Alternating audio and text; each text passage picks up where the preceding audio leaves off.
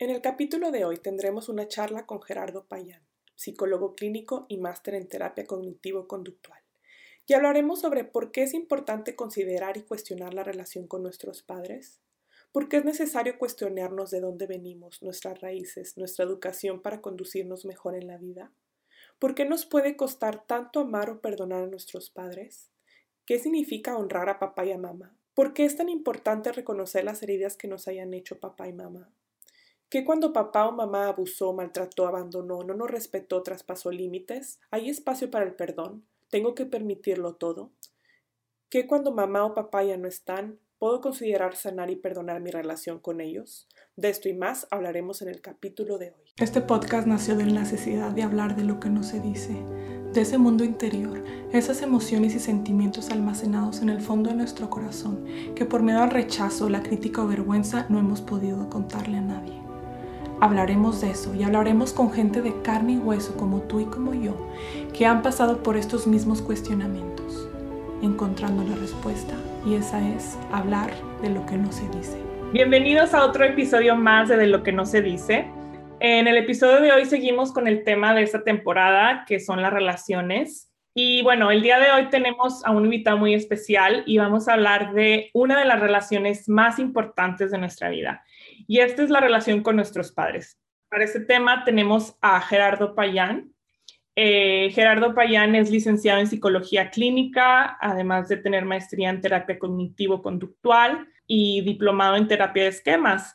Eh, Gerardo ha ejercido en diversos países como Estados Unidos, Venezuela, Colombia y México, donde actualmente vive en la Sierra Tarahumara en Chihuahua.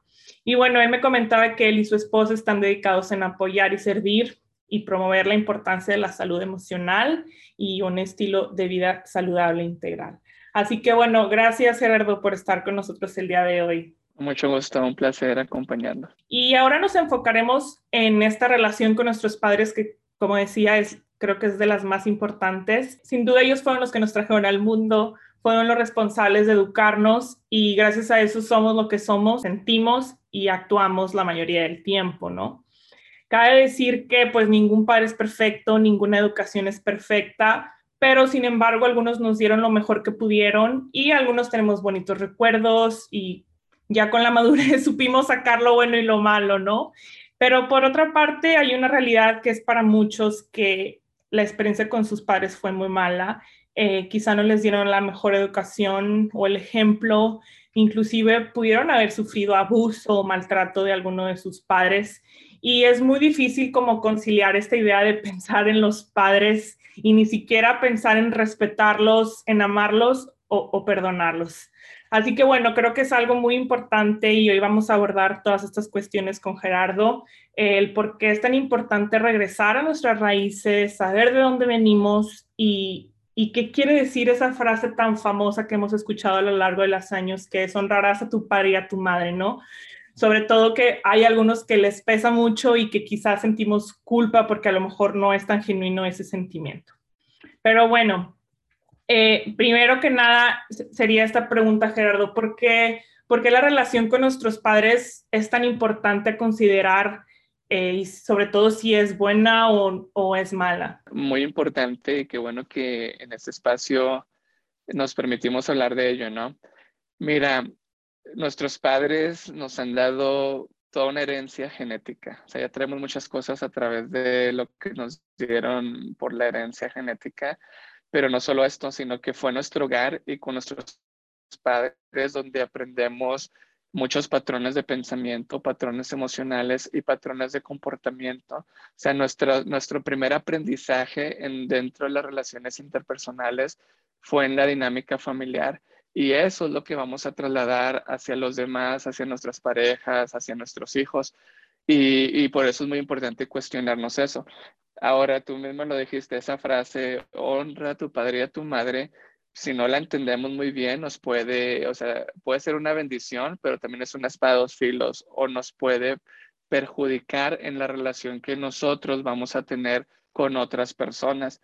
Entonces, sí es importante darnos a la tarea de, de escudriñar cómo fue nuestro hogar, cómo está nuestra relación con nuestros padres Y, y, eso cómo nos puede estar afectando en otras áreas de nuestra vida, porque a veces no nos damos a la tarea de hacer esto, porque hablar de la familia es como sagrado, no lo puedo tocar, no puedo pensar que mamá se equivocó, no puedo pensar que papá se equivocó, y, y, creamos algo que en términos de un amigo mío le llamamos lealtad perjudicial. O sea, a veces somos leales a patrones perjudiciales que hay en nuestro hogar, que no los hemos reconocido y que lo seguimos repitiendo. Sin duda, eh, qué importante es como cuestionarse esto, ¿no? O sea, eh, qué fue lo bueno que obtuve y qué fue lo no tan bueno que quizá me está perjudicando actualmente en la manera que, que, conduzco mi vida, ¿no?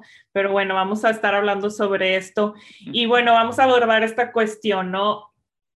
E, e, esto siempre pasó por mi mente y, y muchas veces me sentía muy, muy culpable eh, porque a veces no lo sentía. ¿Qué significa realmente honrar a tu padre y a tu madre? Ya que como te decía, a veces nos sentimos súper culpables porque a lo mejor no es algo muy genuino y por otra parte, me imagino que debe tener unos beneficios. Bueno, eh, tenemos que ser bien claros que hablar de honrar a papá y mamá implica muchas cosas y, y tenemos que ser justos en que este es un término bíblico que está en los diez mandamientos y que luego Pablo lo repite en el libro de Efesios y recuerda los diez mandamientos y de hecho es el único mandamiento con promesa. O sea, también hay que ver por, qué la Biblia dice que si honro a mi padre y a mi madre voy a vivir largos vidas. O sea, ¿qué tiene que ver esto con la salud y, y qué la ciencia nos podría decir al respecto? La palabra honrar, tanto en, en estos términos en el hebreo y en el griego, significa, es el sinónimo de respetar, es el sinónimo de reverenciar, pero si lo vemos así un poco más profundo, tipo más a nivel de diccionario y esto, eh, honrar significa estimar o evaluar. Y, es bien interesante porque significa valorar algo, pero por un valor que te pertenece a ti mismo, porque de ahí vienes. O sea, tus nuestros padres nos han dado la vida, ir en contra de ellos, tener una relación perjudicial con ellos, es arruinar nuestra vida, es ir en contra de los principios de la vida. Pero hay que entender este término dentro del balance correcto también.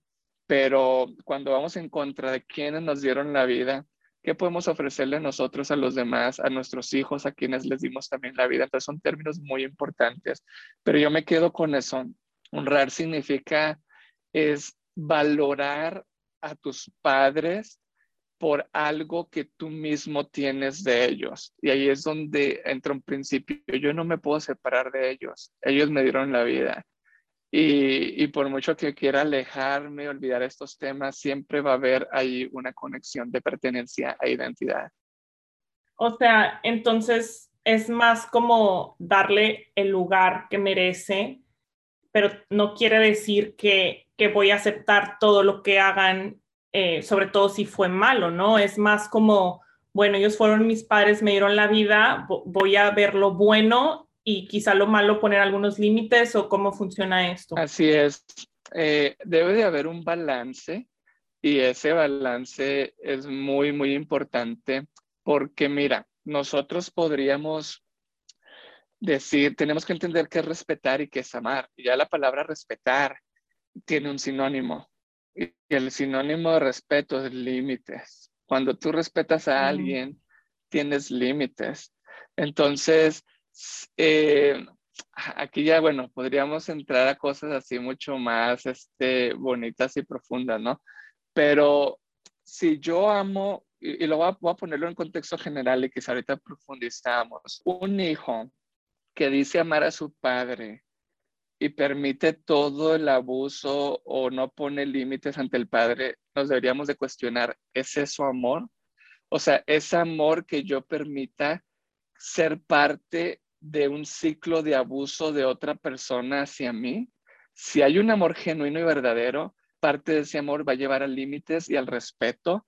Y ese amor y esos límites, ese respeto, me tiene que mover a decir, yo no puedo participar de tus patrones de abuso, papá o mamá, hacia mí.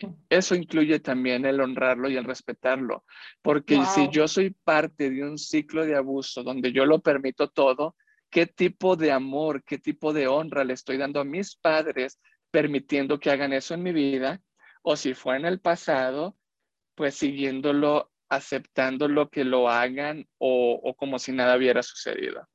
Wow, súper profundo. Sí, y bueno, esto vendría a, a, esta pregunta que te quería hacer. Aquí es donde quizá viene el por qué nos cuesta tanto eh, perdonarlos. El perdón, y es que son sinónimos, o sea, si tú amas, el, el amor y el perdón van de la mano. Entonces, amar, perdonar, límites, respetos, lo que estamos hablando. ¿Por qué nos cuesta tanto? Primero deberíamos entender ciertas conexiones o relaciones que implica el perdonar. Número uno, si, si tú o yo tenemos que perdonar a alguien, o en este caso a papá y mamá, es porque eh, antes del perdón se supone que antecede una herida. Algo tuvo que pasar. primer paso para entender y responder esta pregunta, ¿por qué nos cuesta tanto perdonar?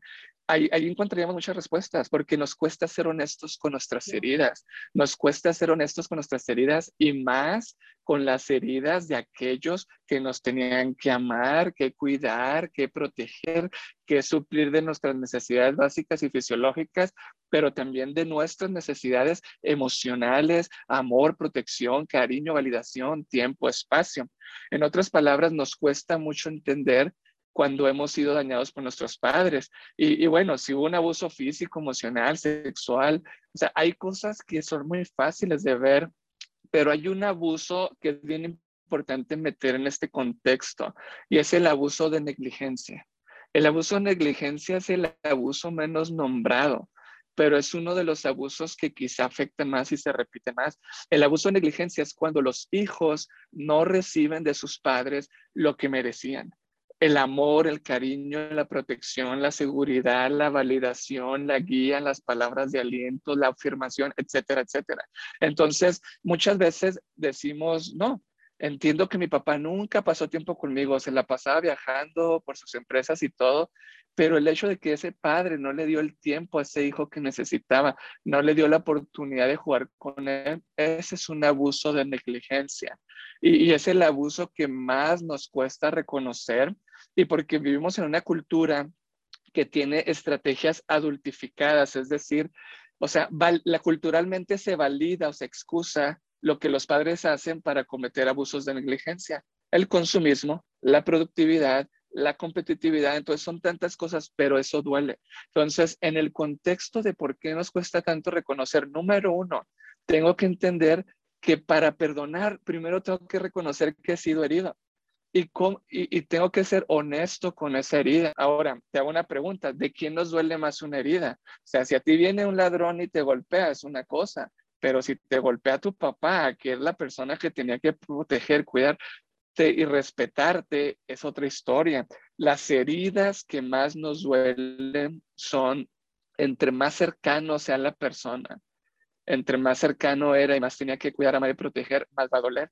Y si como seres humanos tendemos a evitar, tendemos a evadir, a racionalizar el dolor que tenemos, ahora con más razón vamos a, tener esa tendencia a evadir y a no ser honestos con las heridas que tenemos de nuestros padres. Entonces, en primer lugar, tenemos que ser honestos en que hemos sido heridos y aceptar que yo he sido herido es aceptar que la figura a la que le debo, le debo una lealtad, que quiero que sean mis héroes, aceptar que se equivocaron, aceptar que fallaron. Y ahí es donde empieza, mm. empieza el honrarlos. Honrarlos significa ser honestos reconociendo que papá y mamá también se equivocaron conmigo y que yo ya no puedo participar más de ese ciclo de abuso si está sucediendo o si tiene que ver en el pasado. Me gustaría agregar tres, cuatro palabras más aquí, pero tu pregunta sin general era, ¿por qué nos cuesta tanto?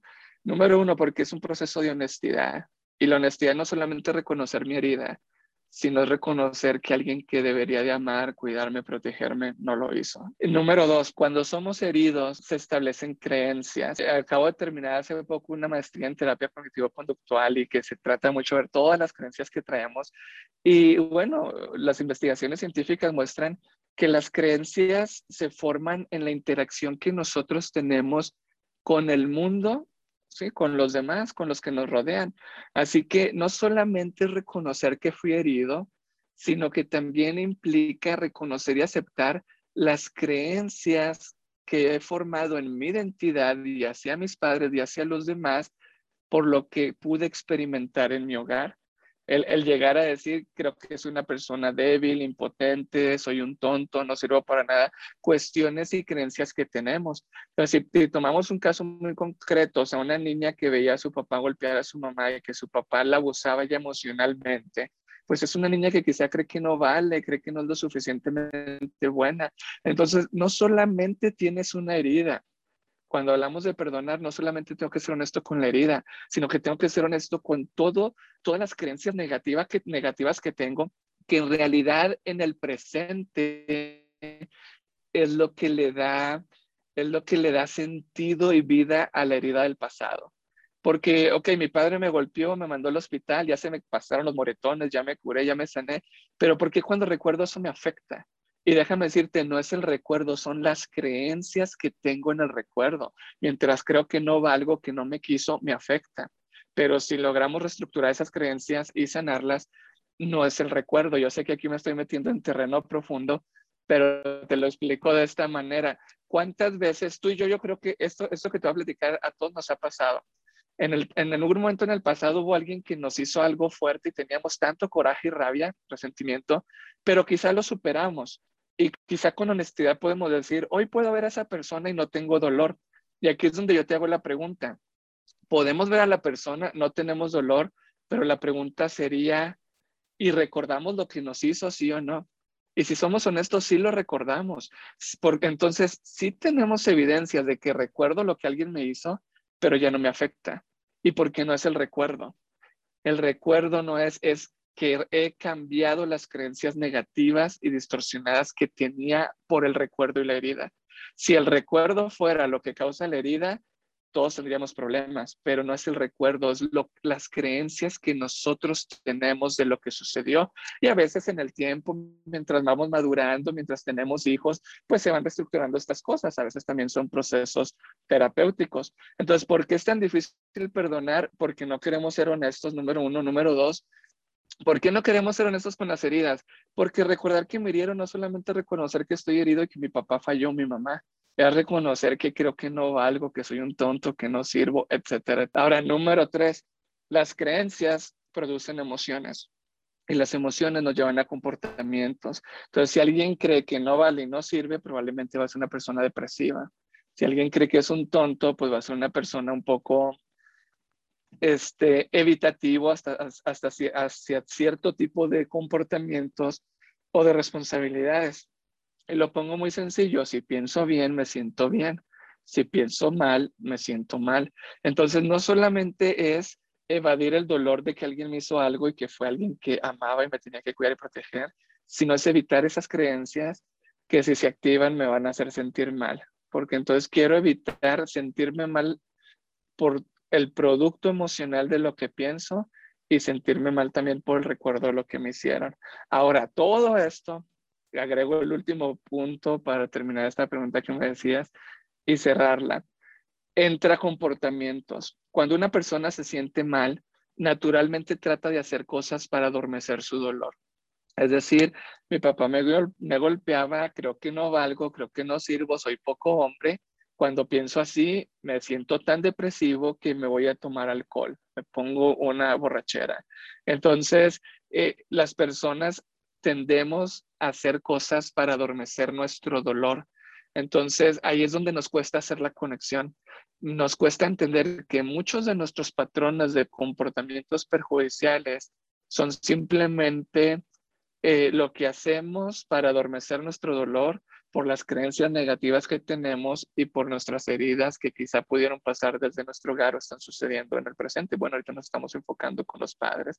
Entonces, todo esto es un proceso y nos cuesta perdonar y meternos en estas cosas porque es más fácil decir que todo está bien. Es más fácil decirle a mi papá o mi mamá, hasta lo podemos expresar, de perdono. Y aquí es donde deberíamos de cuestionarnos qué es perdonar, porque perdonar implicaría que yo ya no crea esos pensamientos negativos, esas creencias distorsionadas. Implicaría que yo pueda vencer estas emociones negativas que tengo por la herida. Implicaría que haya un cambio en mi comportamiento de patrones perjudiciales Esto es perdonar y no nos gusta. Es más fácil ir y saludar a papá y darle un beso y a mamá como si nada hubiera pasado, cuando por dentro sí tenemos un sistema de creencias, de eh, un sistema que nos lleva a un, a un, llamémosle a un área, un campo emocional en que vivimos y a cierto tipo de comportamientos. Entonces es más fácil decir, te perdono y como decimos, ¿verdad? Te perdono, pero ya no te cruces por mi camino, o si te cruzas por mi camino, vamos a fingir que todo esté bien mientras mi corazón lo aguante o no se refleje hasta en mi cuerpo, ¿no? De alguna otra manera. Súper profundo y tantísimas respuestas que, que nos diste con, con, esta, con esta pregunta que te hice. Y sí, totalmente de acuerdo. Me quedo con esta idea de la importancia de validar, ¿no? Eh, muchas veces, como dices, no lo queremos ver, no queremos eh, reconocer eso que estamos sintiendo y, y, lo rechazamos, lo rechazamos y no le hacemos caso y no estamos viendo que algo está pasando, algo está pasando. Y, y como dices, a veces la mente, lo intelectual te dice una cosa y de que no, sí, lo voy a perdonar, pero por dentro estás que te lleva la corriente y, y no están alineadas las dos cosas. Entonces, qué importante es como que hacer este proceso de todo lo que tú dices, o sea, estamos hablando de creencias, estamos hablando de, validación, estamos hablando de reconocer qué emociones, qué nos quieren decir las emociones. Y, y a mí me pasó algo así como parecido, ¿no? Como yo pues tuve ciertos procesos y tuve que hacer como un proceso como de perdón con mis padres, pero ya con más madurez y ya más grande, a veces no estaba alineada esa parte, ¿no? O sea, sí lo había hecho como intelectualmente, pero a veces me sentía culpable porque yo no, yo no lo sentía. Y ahora que me lo estás diciendo, con la cuestión de las creencias y a través de terapia fui comprendiendo que que pues tampoco era malo el, sentirlo porque me sentía culpable, tampoco era malo el recuestionarme, quizá que tenía que poner ciertos límites, tampoco era malo el validar que estaba sintiendo a lo mejor cierto odio o rechazo hacia ellos y, trabajarlo y verlo con alguien profesional, ¿no? Porque pues también si lo dejamos así nada más o si le damos, como decir, si le echamos fuego, entonces se puede volver en una en un fuego muy peligroso, pero sin embargo, si lo tratamos con personas como tú o terapeutas, pues podemos ir a la raíz y nos puede traer algo bueno para nosotros y sobre todo también pues mejorar esta relación saludable, ¿no?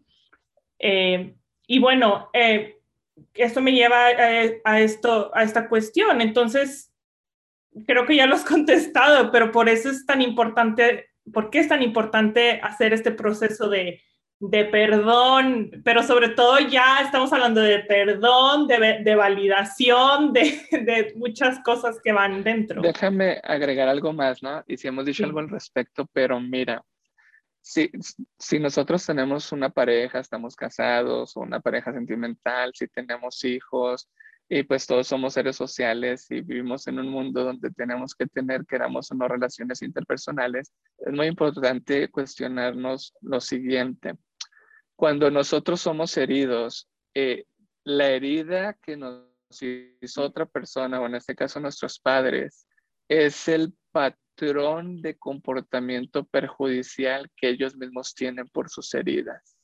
O sea, ellos mismos tienen heridas que al no sanarlas los van a llevar a cierto patrón de comportamiento perjudicial que cuando ellos lo activaron o lo desarrollaron en el hogar, nos sirvió a nosotros. Y eso nos lleva a nosotros a ser heridos, tener este tipo de creencias que nos lleva a cierto tipo de emociones y también a tener cierto patrón de comportamientos. Estos comportamientos van a herir a los demás. El perdón es muy importante porque el perdón significa, el perdón rompe con ese patrón de comportamientos perjudiciales que también aprendimos en nuestro hogar, que probablemente lo estamos repitiendo en, en, otras áreas de nuestras relaciones interpersonales. El perdón ayuda a romper esa cadena de daños, de herida y abusos, porque entonces si a mí me sigue hiriendo lo que me hicieron mis padres, yo se lo voy a transmitir a mis hijos, tanto genéticamente o tanto por aprendizaje, y que cada experiencia de aprendizaje le va a dejar creencias que lo llevan a sentimientos y patrones perjudiciales de comportamiento. Entonces, el perdón es fundamental porque el perdón hace este efecto. Y ahora, perdonar implica reconocer que estoy en el mismo lugar de la persona que me hirió. Porque si yo necesito perdonar, si mi padre me gritó, me ofendió y ahora yo tengo rencor y resentimiento, es verdad, él necesita cambiar y ser restaurado, pero ese rencor y resentimiento a mí me pone en la misma situación. También yo necesito cambiar y ser restaurado. Y cuando permito aplicar esto en mi vida, entonces puedo ver diferente a mis padres y voy a transmitir algo diferente a los demás. Pero sí tenemos que aceptar que somos heridos. Esa validación es muy importante. Tenemos que aprender eso, que, hay patrones perjudiciales. Y déjame te pongo quizá dos ejemplos. Son quizá un poco bíblicos, la gente conoce las historias, pero para que veamos cómo lo que hacemos afecta y hasta de dónde trasciende. Y, así bien rápido, uno es el caso de David, o sea, David comete adulterio, toma a Betsabé y, la deja embarazada, manda a matar a Uriah, su esposo. Pero fíjate, el pecado de David, lo que David hizo afectó tanto a sus hijos, porque su pecado fue en el área sexual. Afectó tanto a sus hijos que su hijo Amnón violó a su propia hija de David o a su hermana Tamar. Y entonces Absalón se enoja y viene y mata Amnón y luego Absalón se enoja tanto con David que toma las mujeres de él y se acuesta con ellas en público y luego viene Salomón, que Salomón tenía como una adicción sexual, o sea, tuvo 700 esposas, 300 concubinas y su problema está dentro del área de las mujeres y vemos todo un desastre, un patrón que se va repitiendo de cómo eso afecta ante lo que David hizo. Son patrones que se repiten. Lo que Abraham hizo es lo mismo. Abraham mintió y tenía un patrón de mentira por el miedo a morir porque su esposa era hermosa. Y luego vemos Isaac repite la misma mentira sobre Rebeca. Y luego Isaac tiene a Jacob, que es un mentiroso. Luego Jacob tiene 12 hijos que llegaron a engañar a todo un pueblo cuando tomaron violaron a su hermana Dina y entonces los mataron. Entonces, los patrones de comportamiento afectan. Y nosotros a veces somos, vuelvo a repetir eso que decía al inicio, somos, tenemos una lealtad perjudicial a esos patrones. Aprendí a ver que mi papá y mi mamá mentían en ciertas áreas y no me cuesta ver que eso me afectaba. ¿sí? No me cuesta ver que me afectaba, que mi papá preferiría que la empresa se desarrollara a pasar jugando tiempo conmigo, que yo lo necesitaba y necesitaba alguien sentirme seguro y protegido. ¿Y, y cómo yo valido eso en una forma negativa? Yo repito hoy el mismo patrón y es lo oh. mismo que no le estoy dando a mis hijos. Y son patrones porque tenemos necesidades. O sea, yo sí quiero recalcar esto. Eh, culturalmente aceptamos que papá me tiene que dar comida, me tiene que dar de beber, me tiene que dar ropa, me tiene que dar educación, me tiene que dar una casa. Pero a veces porque los padres suplen estas cinco necesidades, se pierden las necesidades más importantes que son las emocionales, se pierde el vínculo. Y es en el vínculo donde va a haber protección, donde va a haber seguridad, donde va a haber respeto, donde va a haber cariño, donde va a haber autonomía, donde se van a dar todas las necesidades emocionales. Entonces, ese es el abuso de negligencia, es donde no hubo el vínculo suficiente para que pudiéramos nutrirnos emocionalmente y sentirnos llenos. Pero hoy culturalmente todo esto se acepta. Y por eso somos personas que podemos ser exitosas en ciertas áreas, pero en otras áreas nos sentimos incapaces, nos sentimos que no somos este, validados, que no somos valorados, porque todo esto viene desde ahí.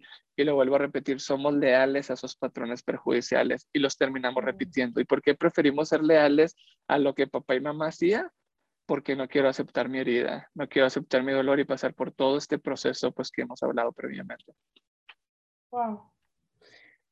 Y cuando validamos y aceptamos este, estas heridas o, estas emociones que nos están pasando, pues es importante quizá hablar con nuestros padres, ¿no? E, enfrentarlos y, decirlos, porque eh, muchas veces ellos ni siquiera se dieron cuenta que a lo mejor nos hirieron con alguna cosa que, que hayan hecho, ¿no? O sea, porque es tan importante en cierto momento a lo mejor hablar eh, con nuestros padres de esas cosas que, que nos dolieron y enfrentarlo.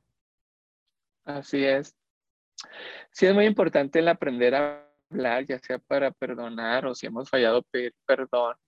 Sin embargo, sí hay ciertos principios que tenemos que tener en cuenta que a veces los dejamos a un lado, porque si no tomamos en cuenta esto, se supone que el objetivo al hablar y conversar es la reconciliación, es la, la restauración de las relaciones, ¿no? Aunque hay que hacer una diferencia muy clara entre perdonar y reconciliarse. El perdón se necesita una persona para perdonar. La reconciliación ya es de dos. Entonces tú, tú puedes tener una actitud perdonadora si tus tres hermanas te hicieron algo hacia tus tres hermanas, pero, pero ya la reconciliación va a depender también de ellas. Ahora, ¿por qué es importante hablar con ellos? Sí, el, el objetivo es restaurar y reconciliar, pero hay que tener en cuenta varias cosas. Número uno, acuérdate que cuando alguien te hirió, este comportamiento de esa persona hacia ti es el, es el reflejo de su propia herida. Es decir, si papá cree que es un don nadie, si papá cree que es un don nadie, porque esa es la creencia que tiene desde su niñez, por lo que los abuelos, lo, como lo trataron los abuelos y la vida que tuvo, entonces él cree que es un don nadie y ahora él anda siempre a la defensiva y es duro y esa dureza afecta a esta adolescente. Esa dureza de papá es la conexión a la herida que él tiene. Entonces, cuando ella va a hablar con él sobre esto, debe de tener en cuenta ¿Cómo lo voy a hablar? ¿Cuándo lo voy a hablar? ¿Dónde lo voy a hablar? Porque decirle a él que es duro y que eso me afecta, esa dureza de él es lo que le tapa la herida. La herida de él que cree que es un don nadie. Entonces, o sea, lo que quiero tratar de decir así en pocas palabras es, no solamente yo tengo que estar listo para hablar con otra persona, porque quizá yo llevo un proceso, digo, estoy listo, es el momento de conversarlo. La pregunta es también, ¿el otro está listo? Porque si el otro no está listo, ¿qué pasa si yo voy listo y el otro no está listo? Voy a tocar una herida y quizá voy a salir más herido o quizá se va a dar una dinámica que yo no quería ocasionar. Entonces, eh, hay varios principios y los voy a decir así rápido. Cuando vamos a hablar con alguien para pedirle perdón o, decirle que nos ha herido o, o perdonarlo, número uno, o sea, hay que tratar de no ir como la víctima. ¿no? Porque si vamos como la víctima, eh, estamos, estaríamos señalando otra vez como culpable y lo más probable es que se van a, se van a trincherar nuevamente y hasta podemos salir heridos y no va a ser nada fructuoso lo que queremos lograr. Número dos, ¿qué tanta información estoy compartiendo? Porque a veces vamos y es que tú hiciste esto, tú hiciste el otro y solamente usamos información quizá para condenar para herir y no, no nos va a servir, porque son los errores que la gente comete. En tercer lugar, este, pues no acercarnos a la persona como con esa autocompasión, o sea, como que te estoy pidiendo el favor de que ya no seas así.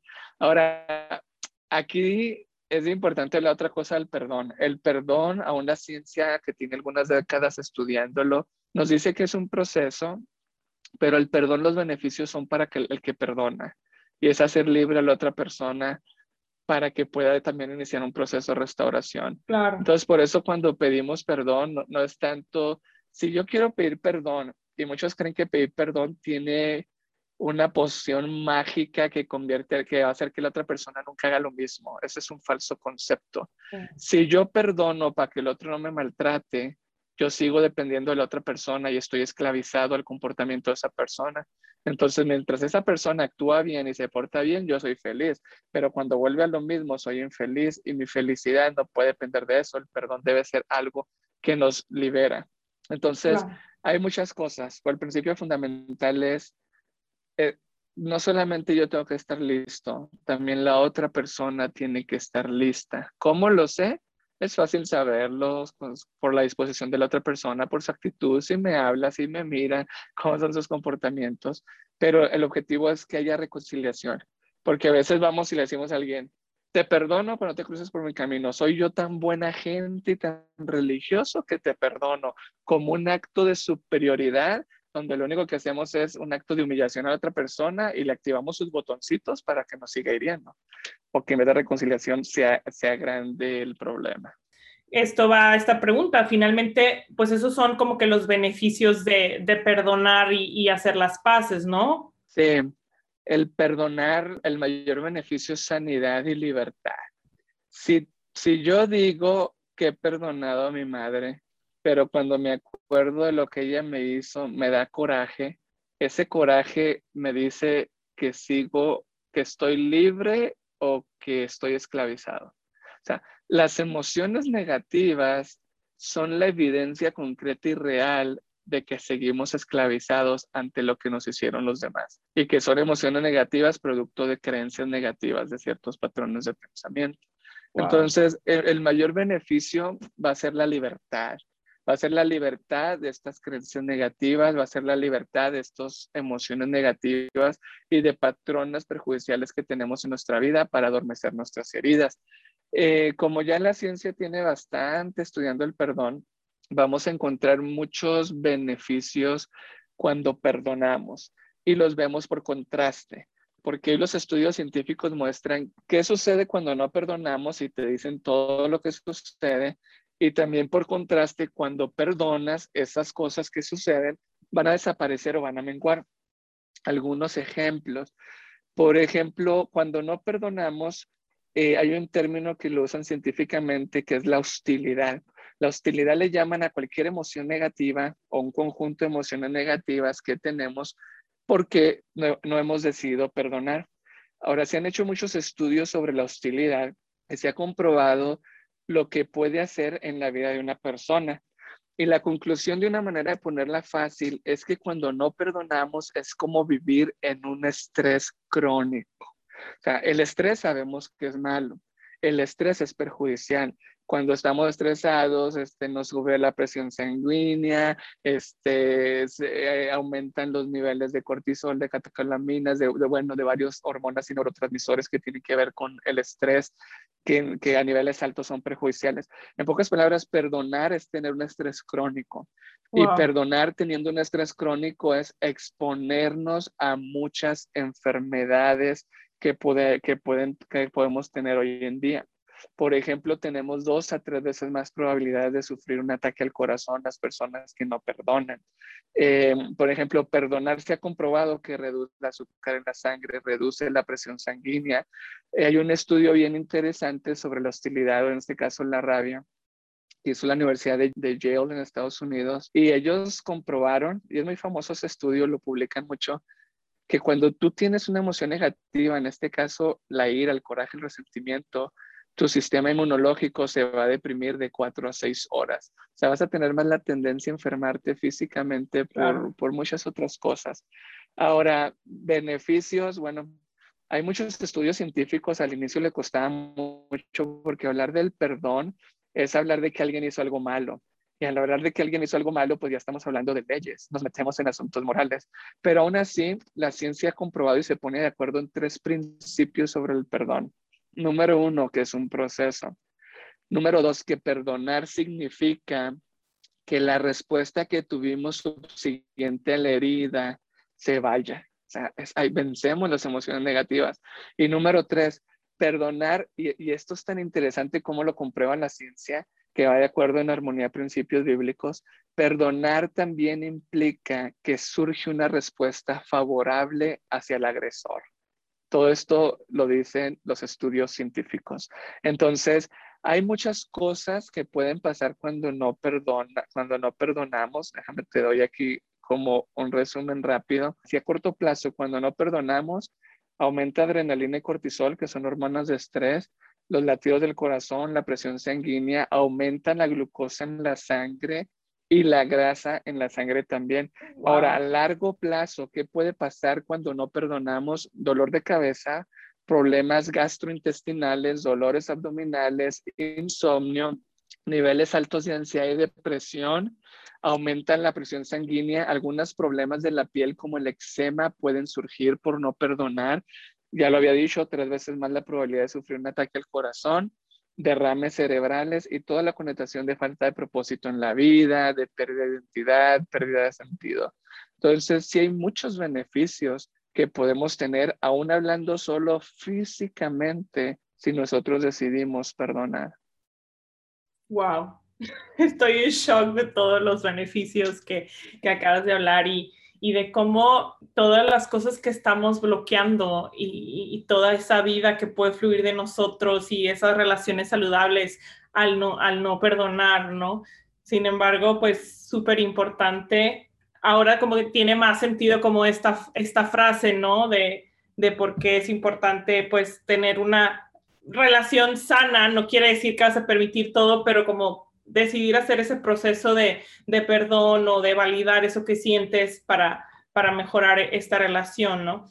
Que cuando fue muy tóxico, que cuando eh, hubo abuso, cuando hubo eh, situaciones difíciles, eh, cómo poner límites, o sea, cómo, cómo actuar en, en estas situaciones que, que, pueden ser como que muy, muy dolorosas. Nosotros hablábamos al inicio de honrar a nuestros padres, respetarlos, reverenciarlos. Y si hay un amor genuino, nosotros, si yo amo tanto a alguien, me va a doler que esa persona tenga patrones de abuso. Y si esos patrones de abuso los tiene hacia mí, yo tengo que poner límites para no participar en esos patrones de abuso. Para poner límites, cuando alguien pone límites es alguien que se respeta es alguien que se valora a sí mismo.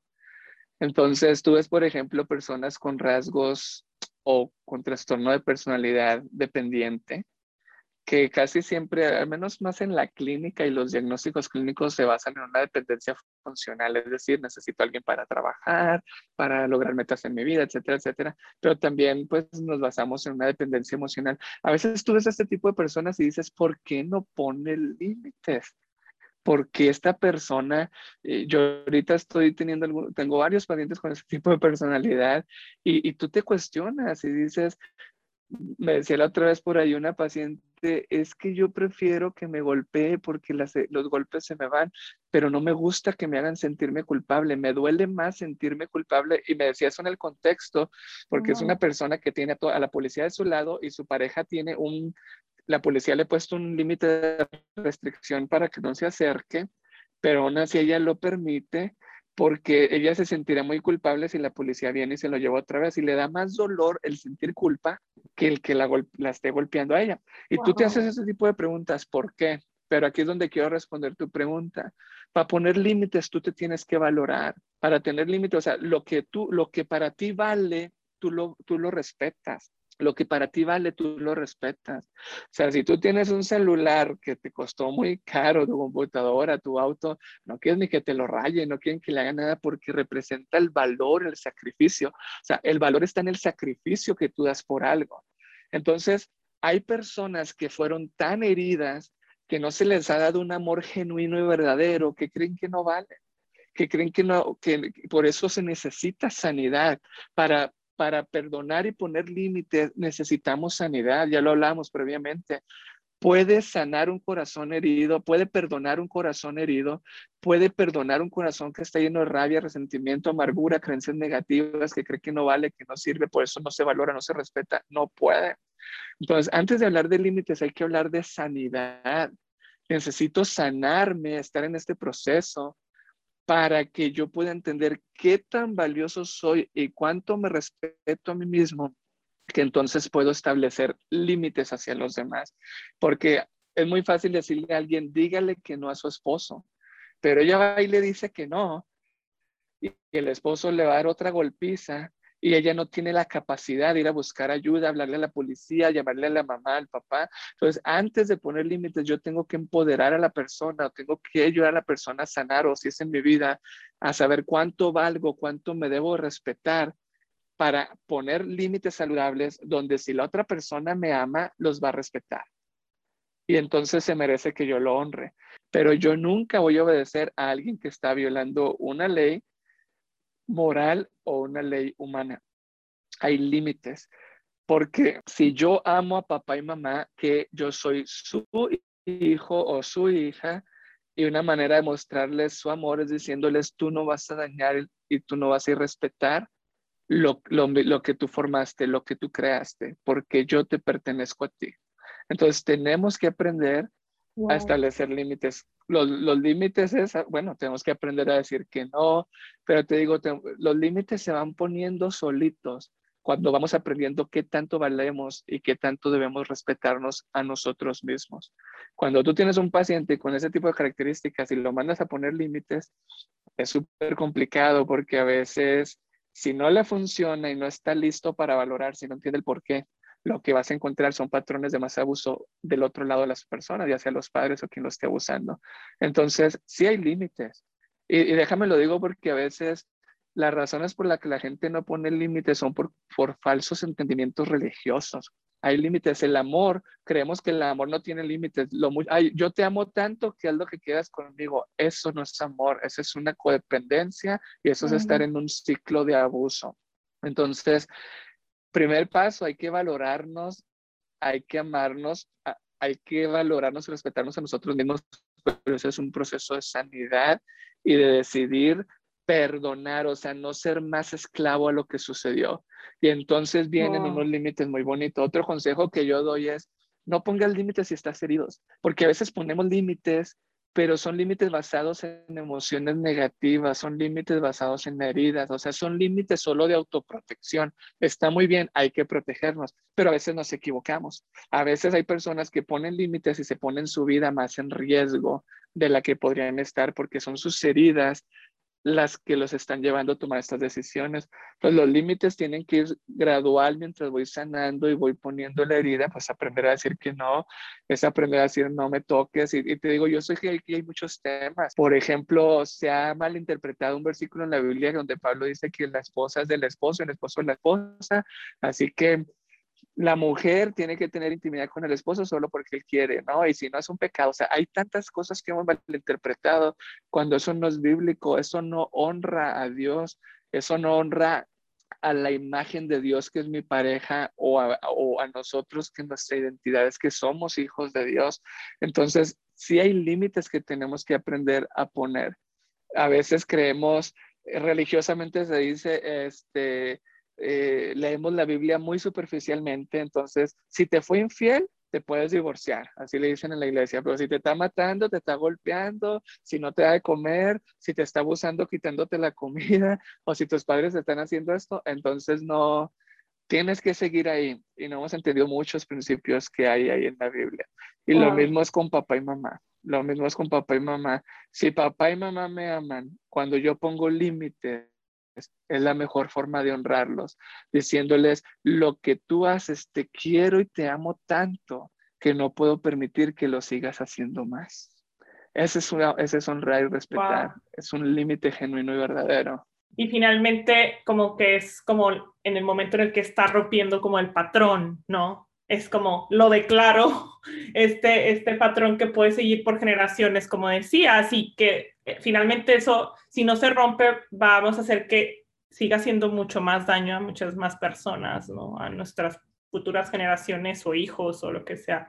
¿Y qué para las personas que ya no tienen un papá o una mamá, que están ausentes o que quizá murieron? Eh, ¿Qué hacer en estos casos para comenzar a hacer todo ese proceso? ¿Es posible? El primer mito o creencia distorsionada para responder esta pregunta que tenemos que quitar es que somos dependientes de los demás para recibir sanidad y libertad.